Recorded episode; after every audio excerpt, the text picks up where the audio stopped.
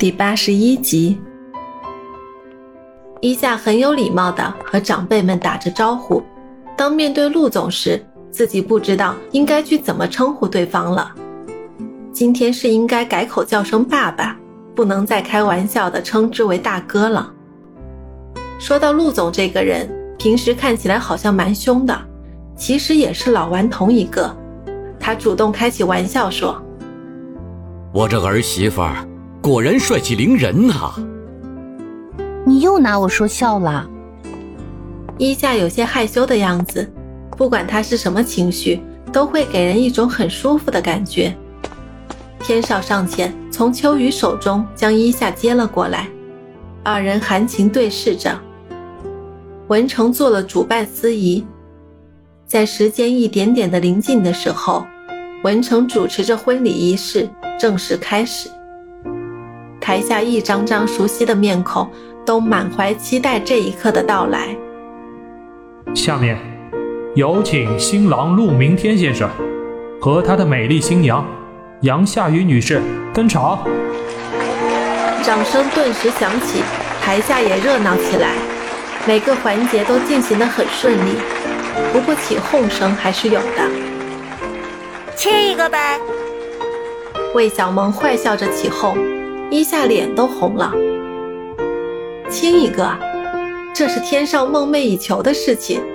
可现在的他已经乐昏了头，就连靠伊夏近一点都会感觉头有点昏昏的。伊夏霸气十足，一把抱过天少的脸，上去轻轻地吻了一下。台下起哄声、叫好声再次喧闹起来。叶文给天少递过来钻戒。这一刻，全场总算是安静了。看着天少为伊夏慢慢戴上了戒指，伊夏满脸洋溢着幸福。最后的环节当然是大吃大喝，还有舞会。伴随浪漫的音乐，一些人纷纷来到舞池中央，有的自带舞伴，有的临时寻找舞伴。叶文和秀秀，春雨和振华。安琪和文成聊得很投缘，不知道他们会不会再迸发出动人的故事。魏小萌，一个还在就读大学的女生，她在这里只对伊夏感兴趣，所以一直围着她转。请问这位足智多谋、帅气逼人的新娘子，你将来会怎么样侍奉你的夫君呢？天少从心里感谢着小萌，这个问题问得好啊。正是自己想知道的。除了天上，周围也有几个人凑上来听。伊夏每时每刻都散发着光彩，不仅仅是因为今天当上了新娘，她从心底就有这种迷人的气质。我会把家里的事情做好，让她放开手，没有负担的出去拼搏。那么，你真想放弃自己的事业了吗？我个人感觉你在职场上简直就是天才。在那里，也更能体现出你的价值啊！我不喜欢伤害任何人，同样，我也不想被人再去伤害，所以，嘿嘿，我还是远离你所说的职场吧。伊夏的大度情怀让不少人都深感佩服，人群里开始有人竖起大拇指。嫂子，我也有个问题。看着调皮的心莹也要提问，天少让他闭嘴。怕他给自己拆台，但今天这里明显伊夏才是主角，说的才算。问吧，每个月给我多少零花钱呢？要知道，自从有你介入，咱爸可是都不疼我了。说完，心莹露出一副很委屈的表情。陆总听不下去了，指着说：“你还要什么？你现在就差点要上天了。”不许为难你嫂子。伊夏微笑的解答，笑得很和蔼。我会和你哥商量的，但你不许再给父亲和你哥添乱。女孩子应该做些有意义的事情。嫂子人真好，真贤淑，还通情达理。我哥真是幸福的不要不要的。身边的人都笑了起来。通过每件事情都可以看到一个人的某一面。伊夏经历了这么多，是一个什么样的人，早就被大家所熟知和接受，在商界也是家喻户晓，小有名气。今天到场的当然也有一些知名人士，他们打开香槟为伊夏庆祝。天少和几个朋友讲起和伊夏过去经历的囧事，从刚认识被伊夏当头一棒的讽刺，再到后来酒吧打工，天少对他的为难。然后同住一屋檐下，日久生情，这些动人的故事都让旁人羡慕不已。天哪，你俩真是太浪漫了！女生听完更为感慨：谁说这种剧情只有小说里才有？这不，身边就出现了嘛！春雨的手机响起，她起身来到一个安静一点的地方接听，对方似乎在为他讲述什么，他没有应答。只是认真的听着每一句话。挂了电话，春雨心情十分不好。秋雨看出他的心事，春雨眼泪就快下来了，向秋雨讲述刚才得知的消息。必须告诉二姐。秋雨建议道。春雨也是这么想的，但今天可是伊夏的大好日子，怎么可以破坏呢？秋雨来到伊夏身边，小声说了几句。听到这个消息，伊夏叫叶文去把音乐关了。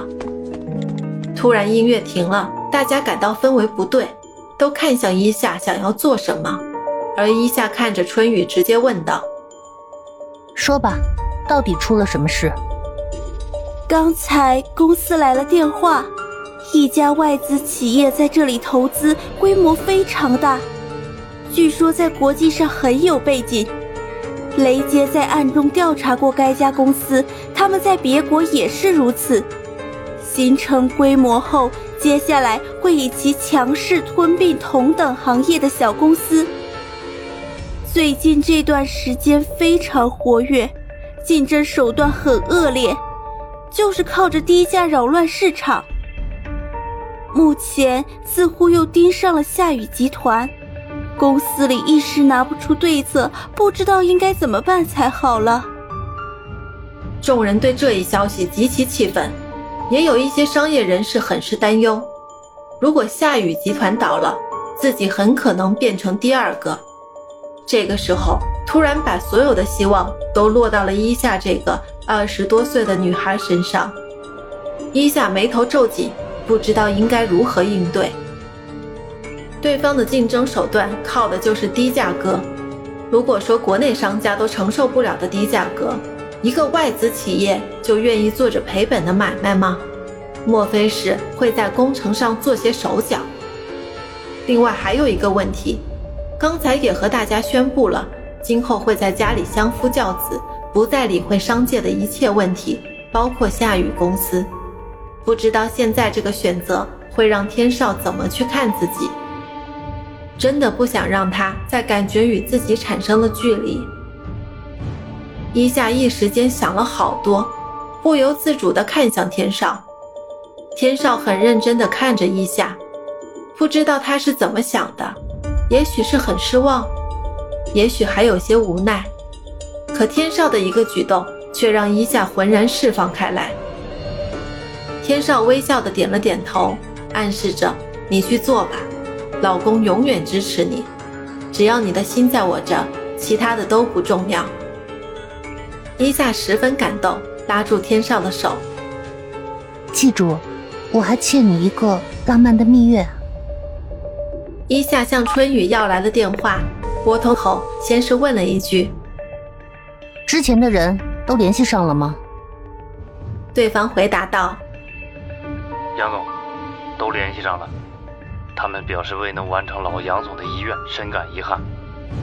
在得知你的事情后，都在等机会，希望再次为集团效劳。台下所有人都全神注视着伊夏的举动，只有他才配得上是众人的精神寄托。虽说伊夏不再是公司的成员，可在他们的心里，伊夏依然是董事长。没有他，就没有公司和员工们的今天。好，现在我正式下达命令，以我杨夏雨的名义通告他们，第二法则重新启动，但这次不是针对公司内部，而是外来的威胁。一夏放下电话，靓丽的俏脸上露出自信并带有阴冷的笑容。